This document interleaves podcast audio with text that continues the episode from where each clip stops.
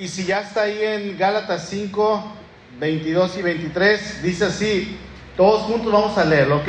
Mas el fruto del Espíritu es amor, gozo, paz, paciencia, benignidad, bondad, fe, mansedumbre, templanza. Contra tales cosas no hay ley. Una vez más vamos a leerlo. Mas el fruto del Espíritu es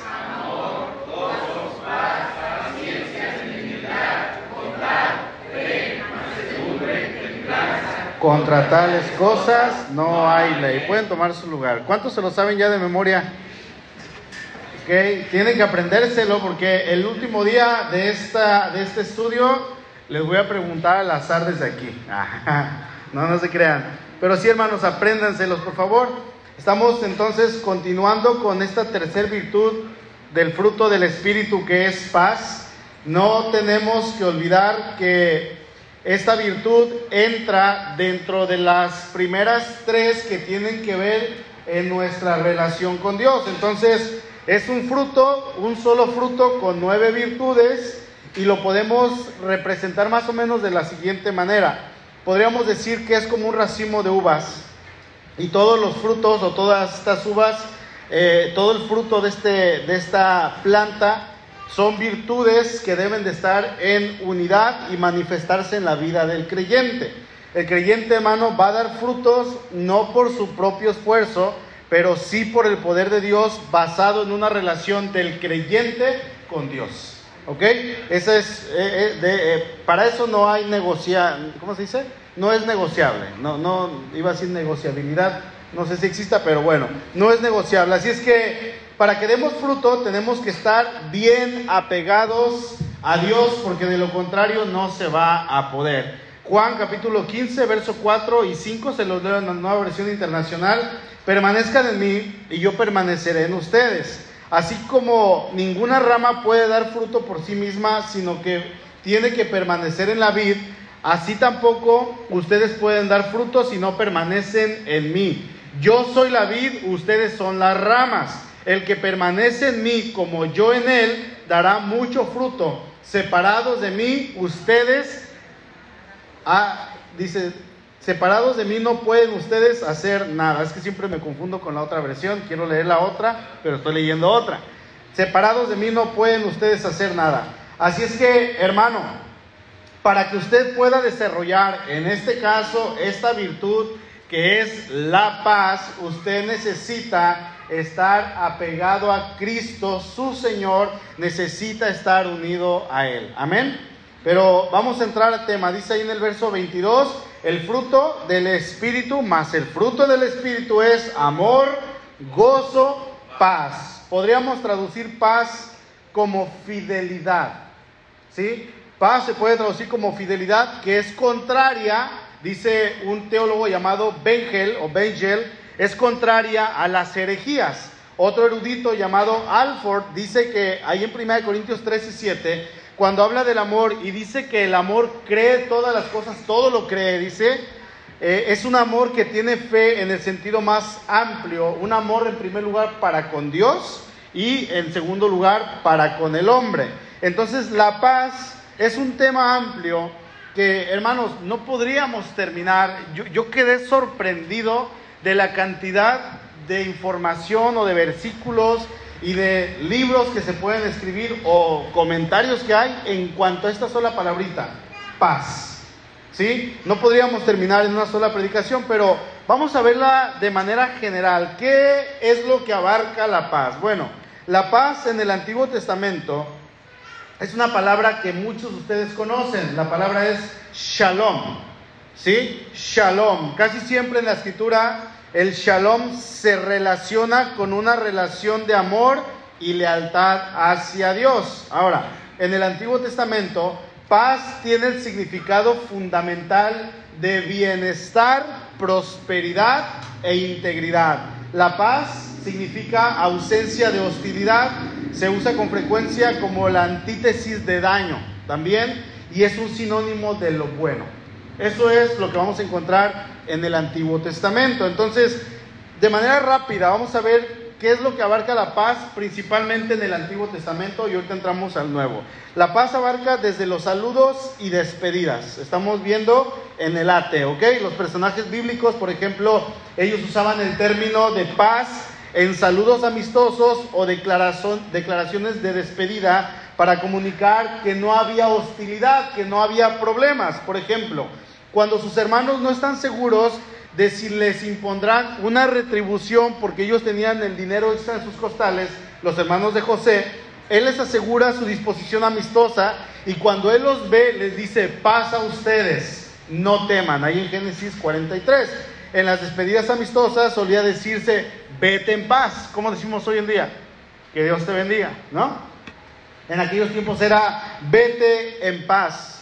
Y José les dice a sus hermanos, vosotros id en paz a vuestro Padre. Génesis 44, 17. Entonces, eso es en cuanto, de manera general, en cuanto a los saludos y las despedidas.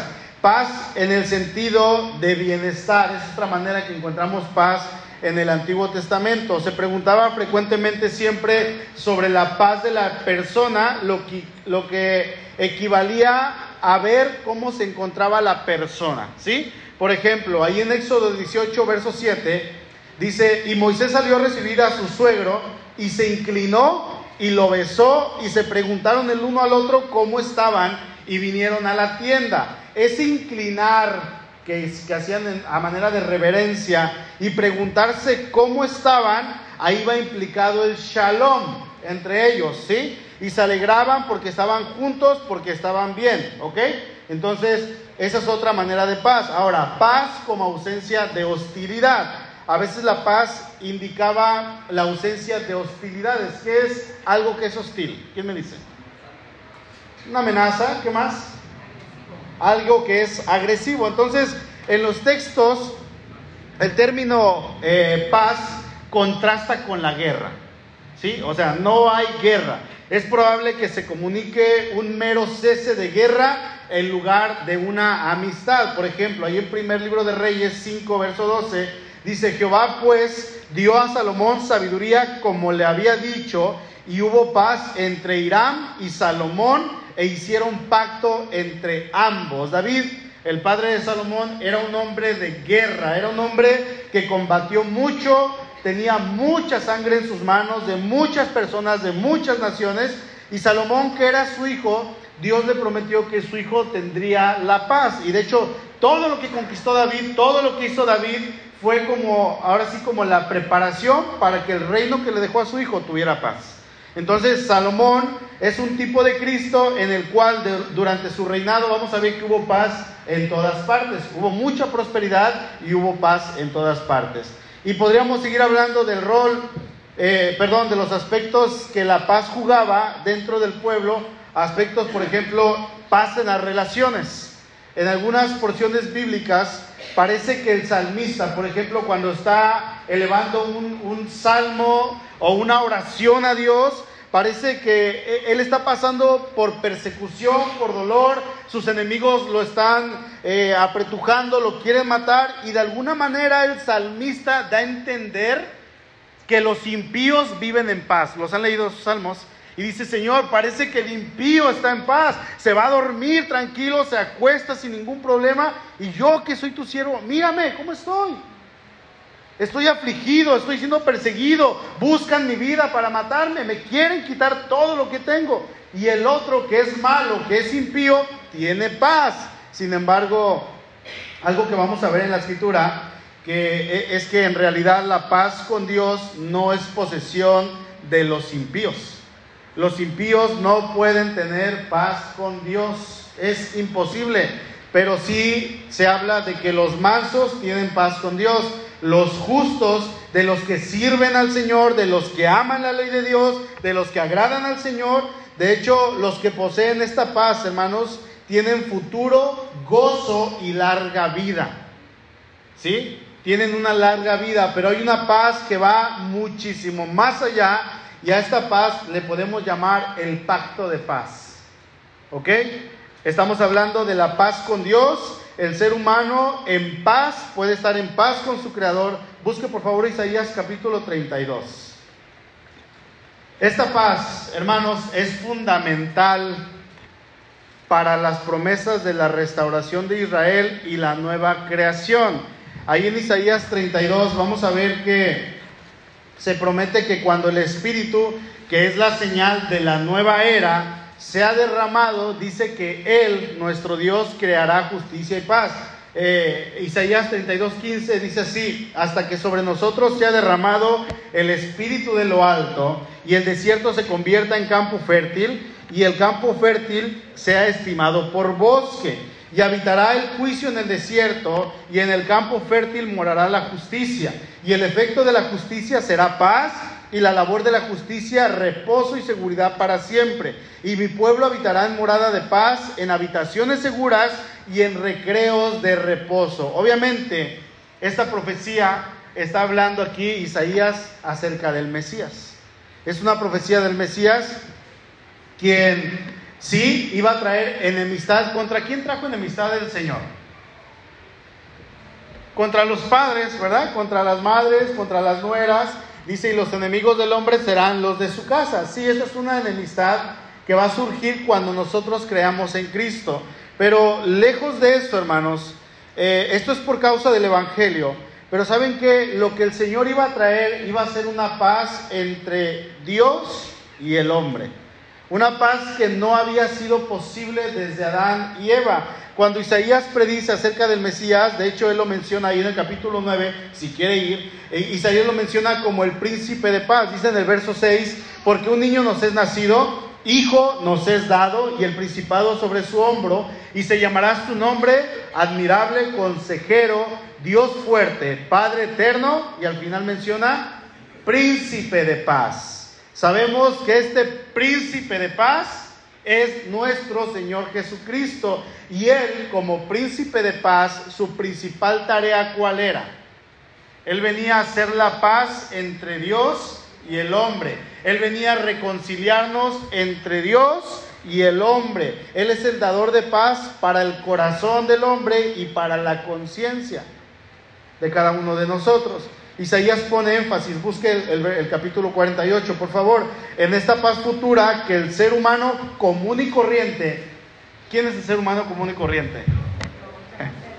Yo, diga ahí Johnny, o les digo a ustedes, Tuxpan, si lo señalo, ¿verdad? Ustedes hermanos y yo, el ser humano común y corriente puede tener esta paz, Isaías pone un énfasis muy grande es, está hablando de ese shalom, ¿ok? En los tiempos de Isaías, los pecados del pueblo habían separado al pueblo de Dios de una manera grande, habían obstaculizado el cumplimiento del pacto abrámico. Ahí en el, verso, en el verso 18 del capítulo 48 dice, oh, si hubieras atendido a mis mandamientos, fuera entonces tu paz como un río y tu justicia como las ondas de mar pero como la arena de tu como la arena, perdón, fuera como la arena tu descendencia y los renuevos tus entrañas como los granos de arena. Nunca su nombre sería cortado ni raído de mi presencia. Isaías está enfatizando que hay una destrucción a causa del pecado, que hay crisis a causa del pecado. Y lo que Isaías dice aquí, dice, no hay paz para los impíos. Dice el verso 22, fíjense, dice, no hay paz para los malos, dijo Jehová. Pregunta, ¿el impío, el que no tiene a Cristo, puede tener paz? Es imposible. Es imposible. No puede. ¿Cuál es la solución? Bueno, creo que todos la sabemos, hermanos, sabemos la solución. Dios resuelve esta difícil situación. Vaya al capítulo 53 de Israel, y no solamente de Israel, sino de todo el mundo, mediante la obra de aquel siervo, de aquel servidor cuya muerte como ofrenda por la culpa, y sabemos lo que dice el verso 10, dice, con todo eso Jehová quiso quebrantarlo. O sea, él era inocente, él era bueno, tú eras malo, tú eras pecador, y el Señor lo quebrantó en tu lugar.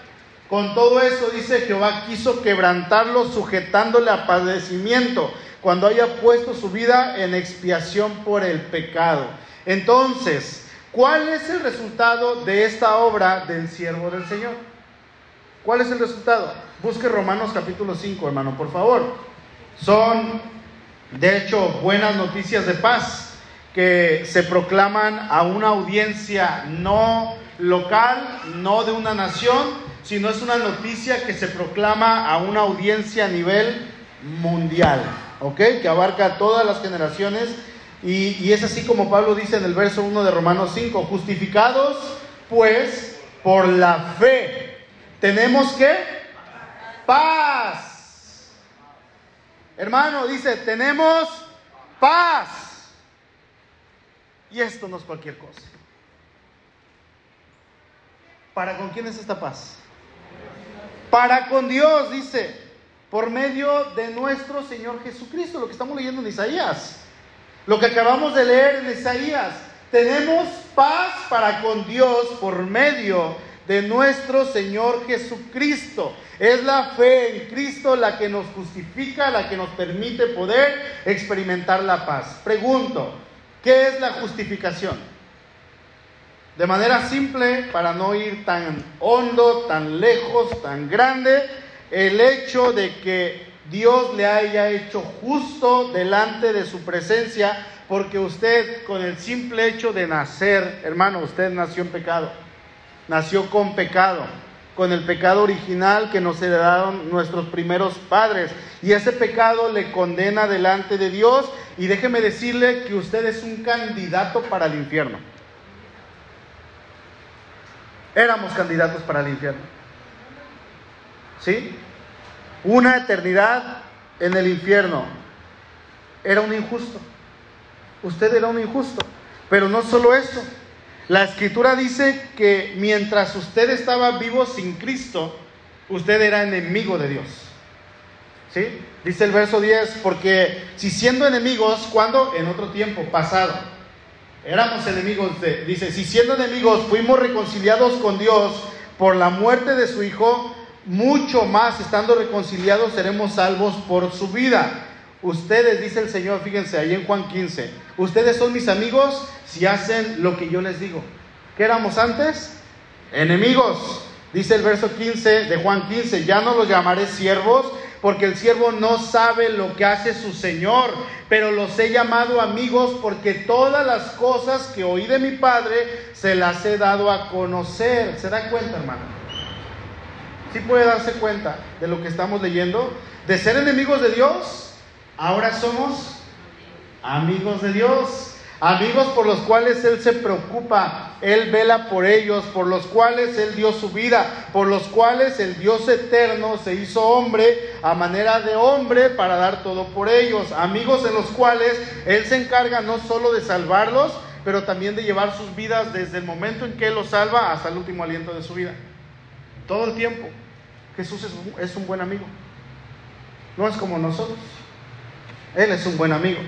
Filipenses 1:6. Aquel que comenzó en ustedes la buena obra, dice, la perfeccionará hasta el día de Jesucristo. Y dice Pablo, estoy persuadido de esto, estoy convencido de esto. ¿No le da gusto, hermano? Esto es lo que la paz de Dios causa en aquel que ha sido reconciliado con Dios. Tenemos paz, dice el versículo, para con Dios, por medio, eso es importante, eso no se puede quitar, por medio de nuestro Señor Jesucristo. No podemos quitar esa parte del versículo. Tenemos paz para con Dios, punto. No, no se puede. No se puede. Es importante ver la manera y el por qué tenemos paz. Dice por medio de nuestro Señor Jesucristo. Entonces, Vimos que en el Antiguo Testamento ah, la paz era también ausencia de conflictos. ¿Sí se acuerdan? En el, Nuevo Testamento la paz es ausencia de conflictos. En el Antiguo Testamento era la ausencia de conflictos entre Uriel y yo. Había paz. Entre Luis y yo no había pleitos. ¿Estamos tranquilos? Sí. ¿Somos compas? Sí. Chocará. ¿No? Eso es ausencia de conflictos con otra persona. Pero en el Nuevo Testamento es ausencia de conflictos, pero para con Dios, hermanos. Es paz para con Dios. Entonces, la pregunta aquí es, ¿cómo vivir esta paz? ¿Cómo vivir esta paz? Porque volviendo a Gálatas 5, Pablo dice que el fruto del Espíritu es paz. ¿Sí o no? El fruto del Espíritu es paz. Y esta paz no es una paz en la cual usted vivirá con sus semejantes. No está hablando de eso. No es una paz en su interior, que de hecho es sí y no. Ahorita lo vamos a ver más adelante. No es una paz en la cual nosotros miremos ausencia de guerra. Recordemos lo que dice ahí en Gálatas 5. Dice, más el fruto del Espíritu es amor, gozo y paz. Tres primeras virtudes que van relacionadas con nuestra relación, que van enfocadas en nuestra relación con Dios. Amor, gozo y paz. Entonces tienen que ver con nuestra relación con Dios. Así es que en primer lugar, el amor que el creyente desarrolla es un amor que nace de Dios y viene de Dios para que el creyente y el creyente que lo vive lo dé a su prójimo, lo muestra a su prójimo. Así es que el amor que yo recibo de Dios yo lo puedo compartir con Rafa, con Félix, con todo el mundo, ¿sí? Porque es lo que Dios me dice. En segundo lugar, el gozo que tenemos ahora en nuestra vida cristiana es un gozo que va a depender de mi relación con Dios y es un gozo que yo lo voy a disfrutar en base a esa relación que yo tenga. Y es un gozo que yo voy a poder experimentar en cualquier situación, sea buena o sea mala. Y tres, así como esta tercera virtud entra en esta primer triada, entonces la paz de la que Pablo habla aquí tiene que ver en nuestra paz para con Dios. ¿Ok? Nuestra paz, no para con Uriel, no para con Rafa, pero sí para con Dios. Eso es muy importante. Dice Romanos 5.1, justificados pues por la fe tenemos paz para con Dios por medio de nuestro Señor Jesucristo. De hecho, ayer el encabezado en Romanos 5, ¿qué dice? Si alguien está ahí. Hasta arriba, ¿qué dice en letras negritas? Resultados de la justificación.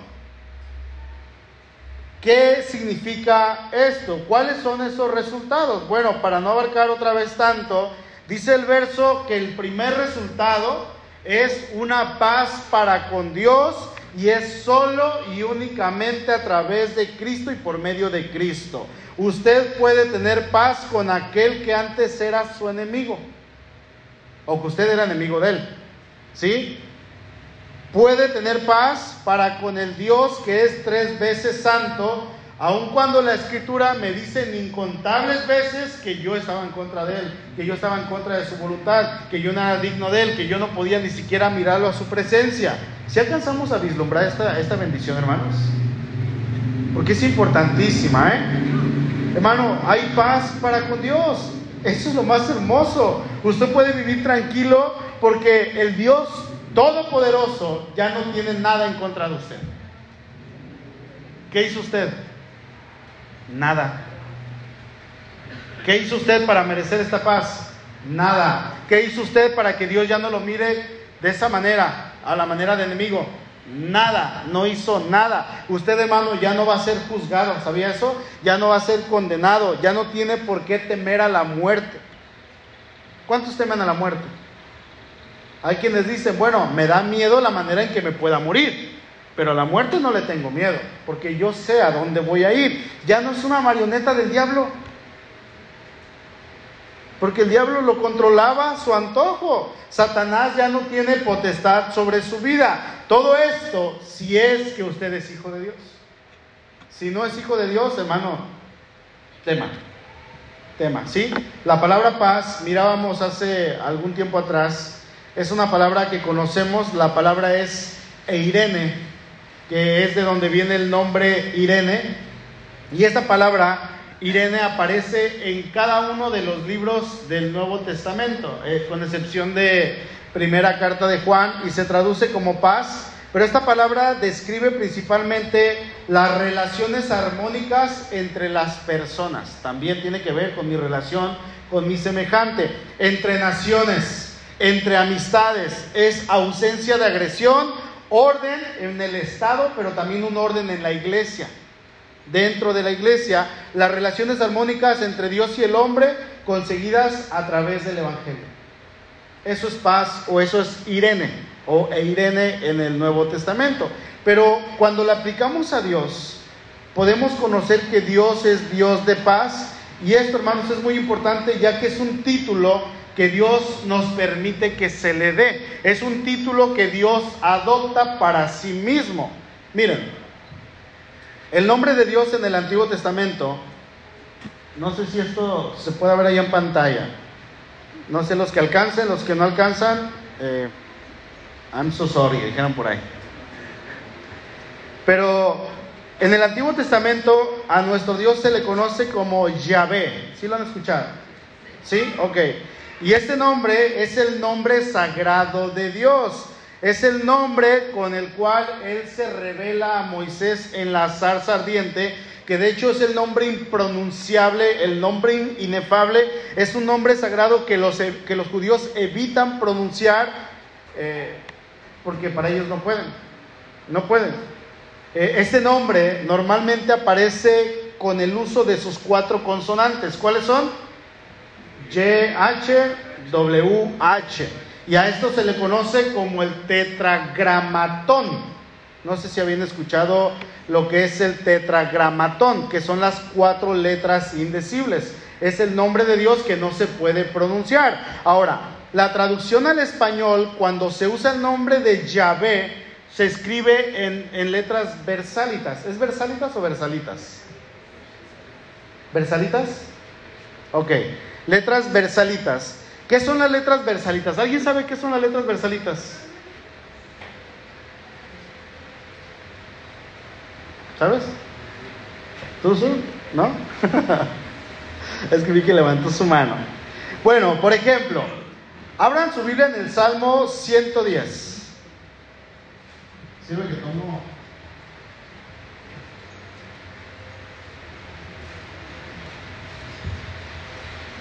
Y sí me hubiera gustado que todos pudieran ver lo que hay arriba, ¿eh? porque es importante.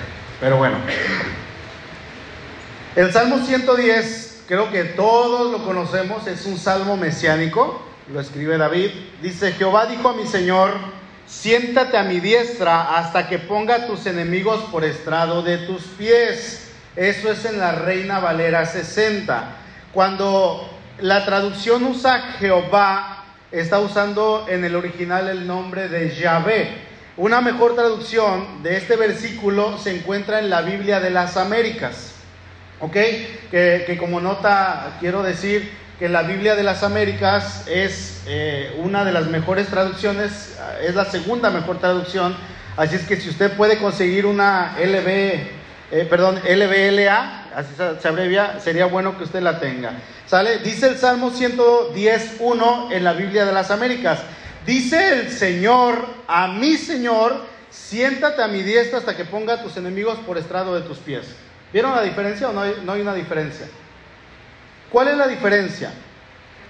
Bueno, si notamos en la Biblia de las Américas, que es una mejor traducción, vamos a ver que hay un Señor con mayúsculas todo y un Señor con minúsculas. ¿Sí lo pueden ver?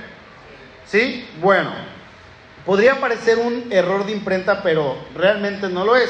Las letras versalitas son Señor, que está en mayúsculas, pero por lo regular la primera letra es más grande, como si fuera la mayúscula de las mayúsculas. No si me ayudas ahí, Rafita, con la imagen. Ok, Señor, si alcanzan a ver, Está en mayúsculas, pero hay una letra más grande. La S es la mayúscula de las mayúsculas. Bueno, el hecho de... Eh, esta primera palabra, la de arriba, es, está en versalita. No sé por qué me hice la idea de que es versalita. Pero bueno, versalita. Y abajo está Señor. Ahora, la siguiente imagen, Rafa, por favor. Eh, señor en, en versalita es llave, que es el tetragramatón, el YHWH y Señor con letras normales, la mayúscula y las otras minúsculas es Adonai, que significa Dios. ¿Ok? Así es que una traducción de este versículo del Salmo 110, de manera literal, podríamos traducirlo así. Dios le dijo a mi soberano. ¿Se dan cuenta? O Yahvé le dijo a mi soberano. Por ejemplo, cuando nos referimos a, nuestro señor presidente o al señor presidente de nuestra nación, él es el señor Andrés Manuel López Obrador, presidente de los Estados Unidos mexicanos. ¿Están de acuerdo? Entonces, su nombre es Andrés Manuel López Obrador. Su título, presidente. ¿Ok? Entonces, si el cargo más alto de nuestro país es el de presidente, de igual manera, soberano es el título y el cargo más alto de Israel. De hecho, el título Adonai estaba reservado para Dios, hermanos, que fue el título, fíjense, que se le dio a Jesús en el Nuevo Testamento. Otra vez repito esto. El título Adonai estaba reservado para Dios en el Antiguo Testamento, que es el título que se le da al Señor Jesús en el Nuevo Testamento. Cuando Cristo es llamado Señor, Él es investido con un equivalente en el Nuevo Testamento del Adonai del Antiguo Testamento. ¿Sí? El Señor Jesús es llamado Rey de Reyes y Señor de Señores, obteniendo un título que antes, y esto es lo hermoso, hermano, hasta cientos escalofríos, es un título que antes estaba reservado para Dios el Padre, soberano supremo y Señor de la tierra.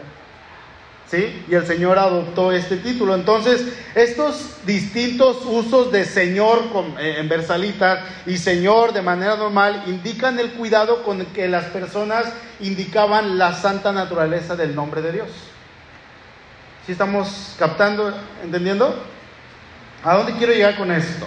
Bueno, el nombre de Yahvé es el nombre de nuestro Dios, pero Dios en su palabra, Él nos permite que se le den muchos títulos o Él mismo se presenta ante su pueblo de muchas maneras, de muchos con, varios nombres diferentes. Jehová Jireh, eh, nuestro Dios es proveedor, Jehová de los ejércitos, Jehová Nisi, que es Jehová es nuestro estandarte, etcétera, etcétera. Puede encontrar muchos nombres.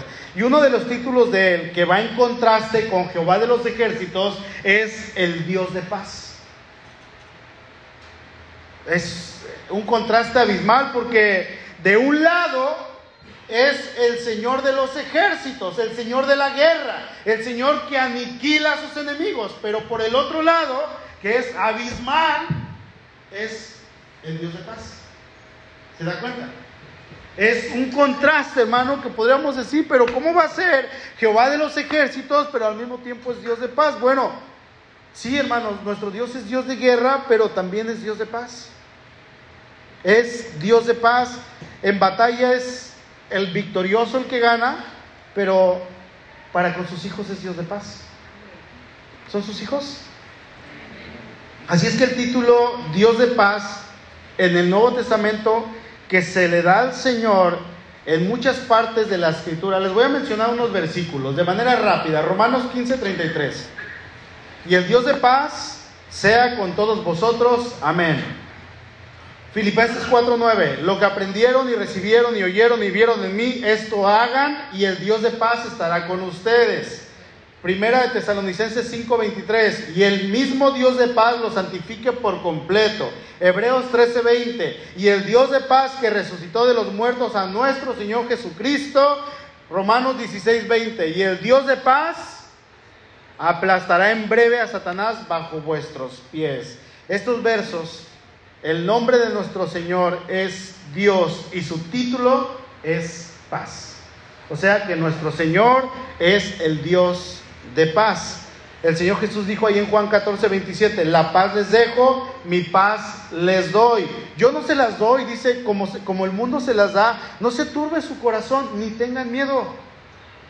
Les estoy dejando mi paz. Entiendan muchachos, a sus discípulos le está diciendo, entiendan que vengo a traer paz.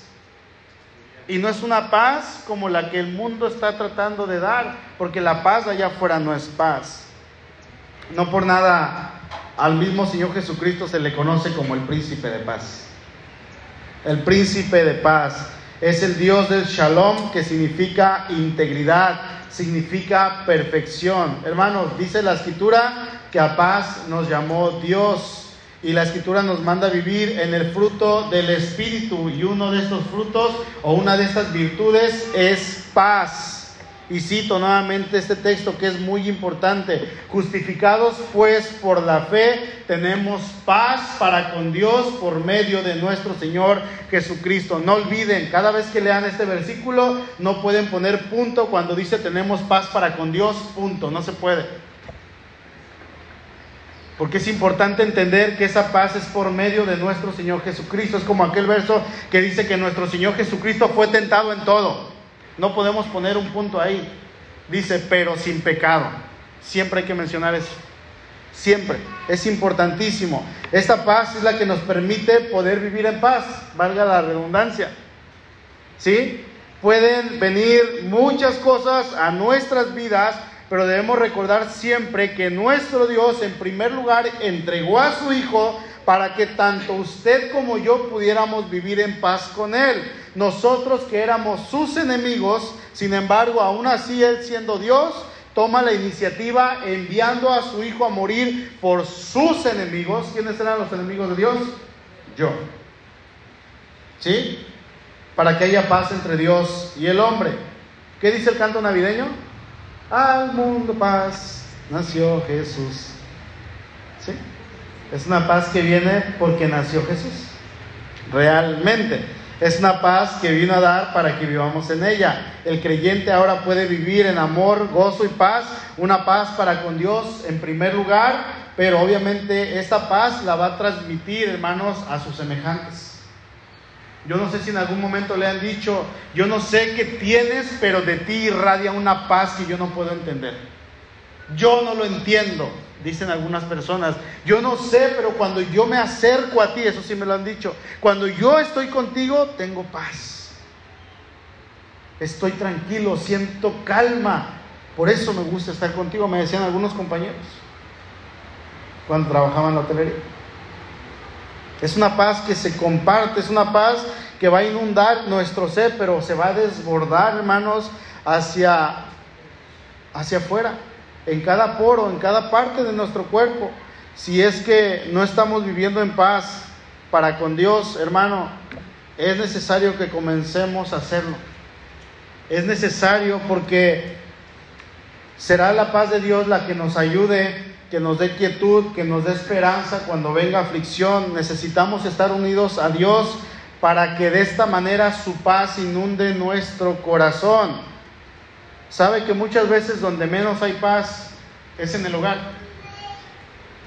Es entre los esposos, es entre los hijos, es entre los padres.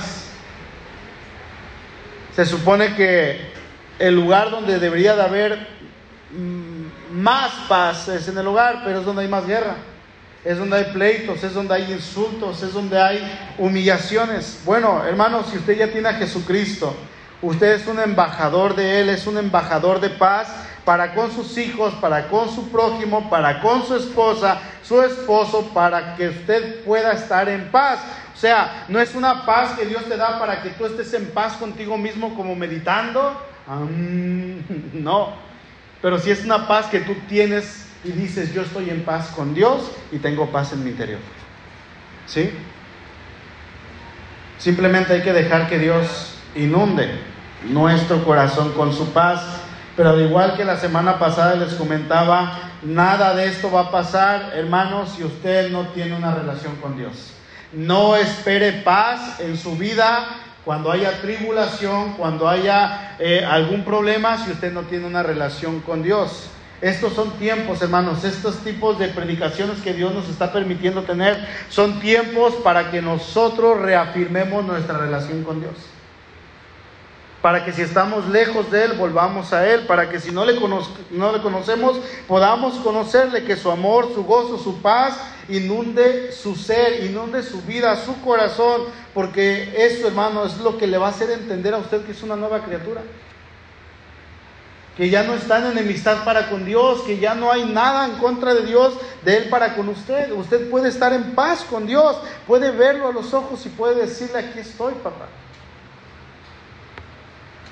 Le digo algo, la verdad, yo no sé cómo sea la situación en su corazón en esta mañana. Yo no sé cómo venga, pero yo le invito a que si usted tiene deudas, y yo creo que todos tenemos deudas,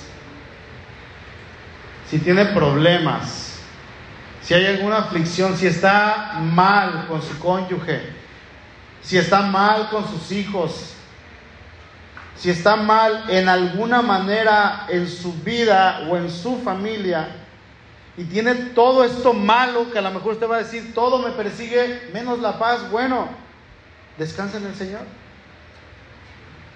Descanse en Dios. Descanse. El Señor dijo, mi paz les dejo, mi paz les doy. Yo no se las doy como se las da el mundo. ¿Creen, ¿Creen en Dios? Bueno, crean en mí también. Vengan a mí todos los que están trabajados y cargados, dice Mateo, y los haré descansar.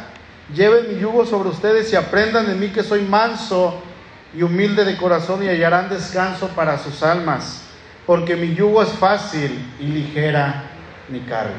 Cierre sus ojos, por favor.